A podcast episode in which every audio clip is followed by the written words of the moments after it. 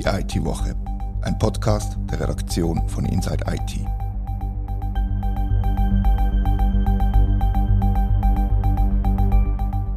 Herzlich willkommen zur IT-Woche. Heute, am 1. September, tritt endlich das neue Datenschutzgesetz in Kraft.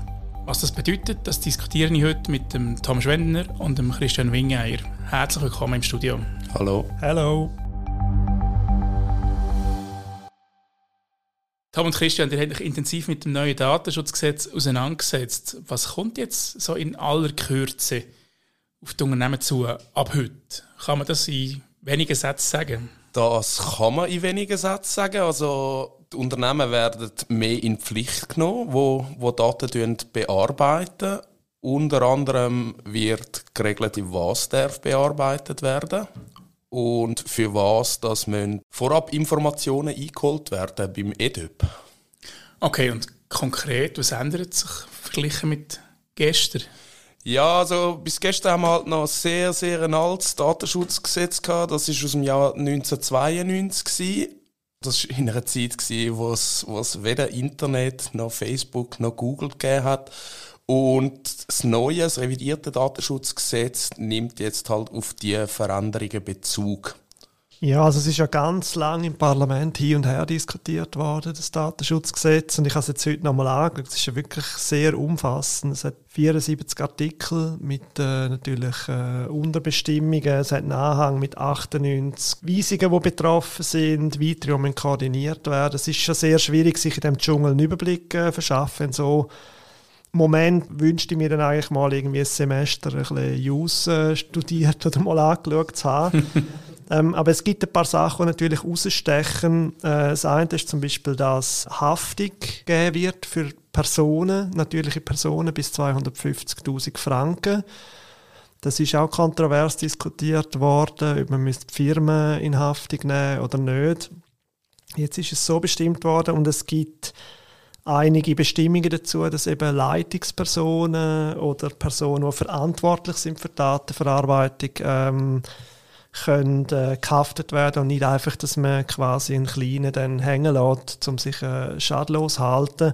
Auf der anderen Seite sind Bestimmungen, ich habe am, ähm, an der Beschaffungskonferenz länger mit einem Jurist geredet und der gefunden, Bestimmungen sind so vage, dass es wirklich schwer werden wird, da dann mal einen ersten Fall zu haben. Und das wird sich dann natürlich erst nach einem Präzedenzfall eigentlich zeigen, was dann da herangezogen wird, ab wenn man dann verantwortlich gemacht werden kann. Und die Haftung ist ja wahrscheinlich nicht so entscheidend, weil ja wahrscheinlich sowieso die Firma die Buß zahlt. Das ist ja nachher auf dem Strafregisteraufzug von dieser Person nachher drauf. Aber finanziell ist das wahrscheinlich die Firma, die da gerade steht, obwohl sie ja die Person betrifft, oder?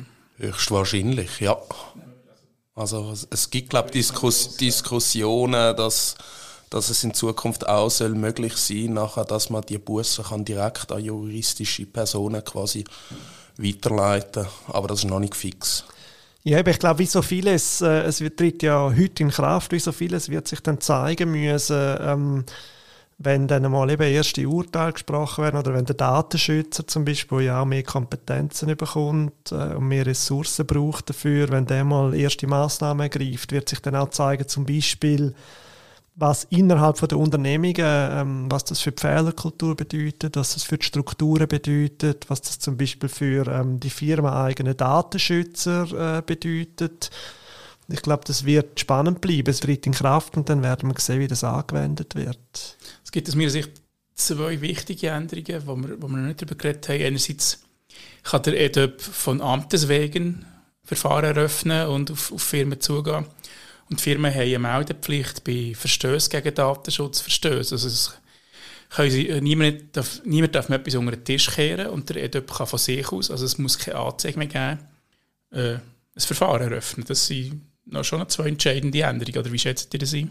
Ja, also beim EDOP ist es so, er braucht wirklich mehr Ressourcen dafür und ich fürchte, dass zum Beispiel der Teil vom, von der Öffentlichkeit, vom Öffentlichkeitsgesetz äh, ein bisschen darunter leiden wird, jetzt am Anfang zumindest, wo er ja auch vermitteln müsste. Das Problem ist, oder was er mir gesagt hat, mal im Interview vor einem Jahr, ist, dass, dass es sehr viel stärker jetzt verrechtlicht wird. Oder bislang hat der EDÖB vor allem Bericht gemacht und dann Empfehlungen ausgesprochen wo sich dann aber auch die Firmen eigentlich daran gehalten haben.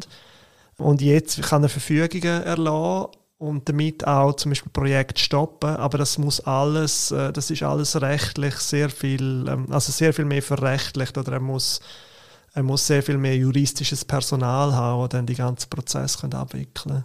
Er hat im Verlauf des letzten Jahr, glaube ich, acht neue Stellen bekommen, die er hat besetzen und das gibt sicher ein bisschen mehr Ressourcen, aber es ist schon so, dass die Ressourcenknappheit beim EDOP wird entscheidend sein, wie, wie schwerwiegend das Gesetz wird für äh, Schweizer Unternehmen. Ja, auf jeden Fall. Und vielleicht noch zum anderen Punkt, den du gesagt hast, wegen, wegen der Informationspflicht. Ich habe jetzt gerade nochmal im Datenschutzgesetz gelesen und auch in den Kommentaren dazu. Und offenbar ist es nicht strafbar, wenn man falsche Gründe geltend macht, zum nicht informieren. Das heißt, es wird sich auch dort zeigen müssen, oder? Wenn dann nicht informiert wird, ob dann wirklich das Gericht einmal jemand, äh, jemand belangt oder ein Urteil spricht dazu. Ich glaube, das ist vieles, eben, es ist ein riesiges Regelwerk mit, mit, mit, mit einem Anhang, der sehr lang ist und ich glaube, da wird man zuerst noch sehen müssen und gerade wir nicht Juristen natürlich. Und unter Juristen gibt es auch zu jedem Paragraph wahrscheinlich drei, vier Meinungen, mhm. wenn man drei, vier Juristen fragt. Das wird man jetzt sehen müssen, was, äh, was da wie umgesetzt wird. Was ich noch gehört habe, das ist nur so aus der Gerüchteküche, dass der EDOP schon ein paar Klagen oder Verfügungen vorbereitet hat, für jetzt in den ersten zwei, drei Wochen, um mal so ein bisschen reinfahren und zeigen, was er neu kann. Habt ihr so Sachen auch gehört in, eurer jeweiligen Küche? Ich habe das auch gehört, vielleicht von den gleichen Leuten sogar.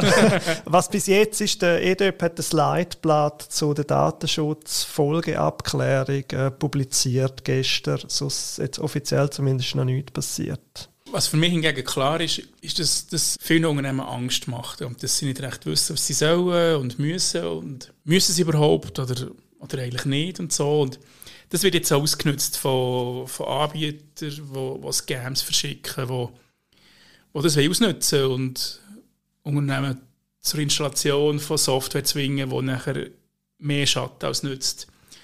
Oder dass sie Dienstleistungen einkaufen, die sie gar nicht brauchen. Das passiert jetzt, oder?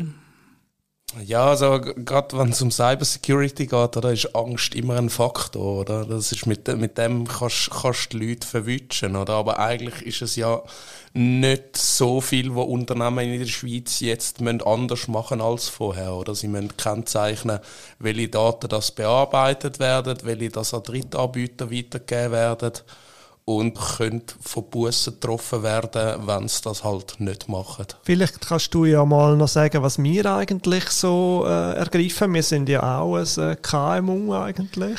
Wir sind nicht nur eigentlich ein KMU, wir sind tatsächlich ein KMU. Und wir haben, das Wichtigste ist, dass man eine aktuelle Datenschutzerklärung auf der Website hat, wo man beschreibt, welche Daten man bearbeitet und welche nicht und so.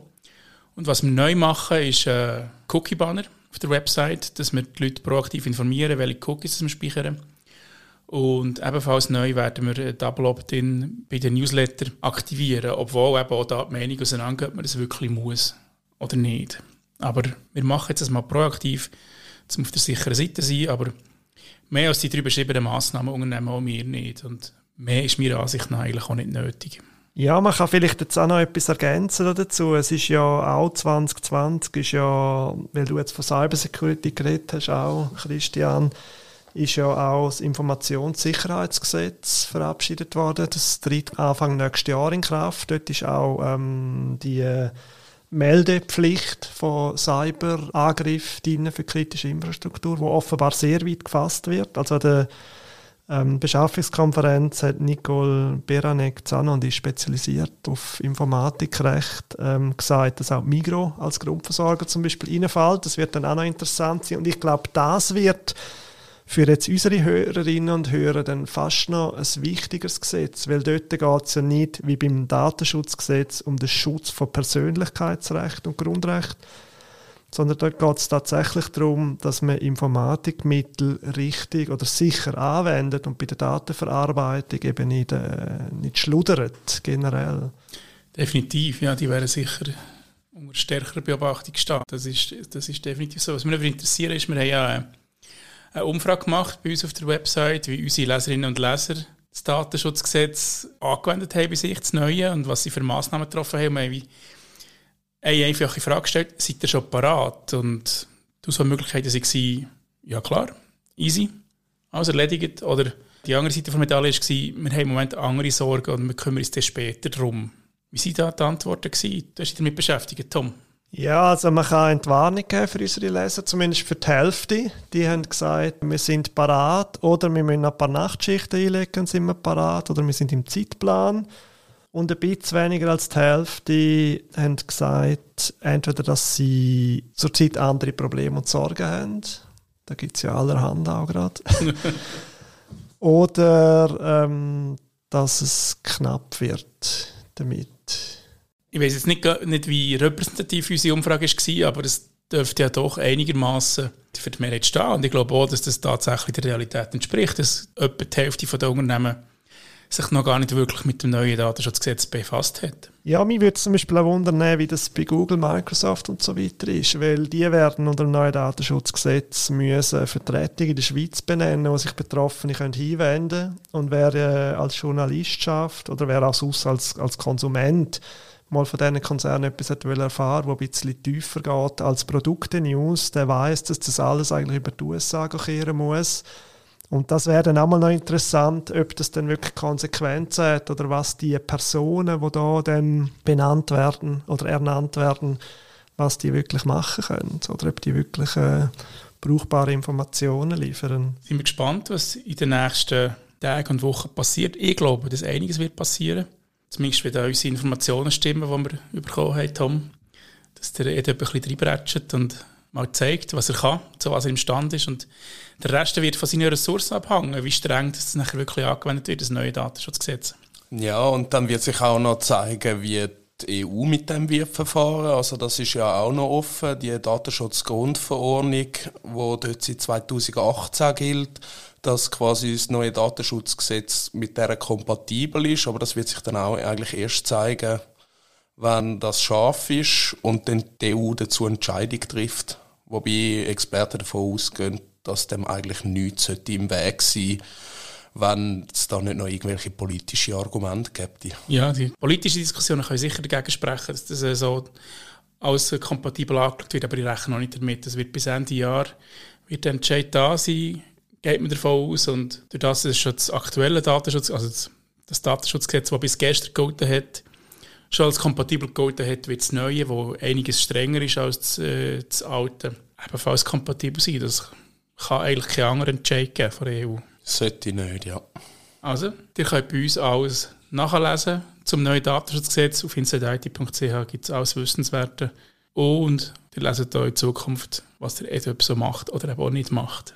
Danke vielmals fürs Zuhören, liebe Hörerinnen und Hörer. Danke euch beiden fürs Mitdiskutieren. Und wenn ihr Feedback habt, wir freuen uns auf eine E-Mail an redaktion.inside-it.ch. Das war die IT-Woche, ein Podcast von der Redaktion von Inside IT. Danke vielmals fürs Zuhören.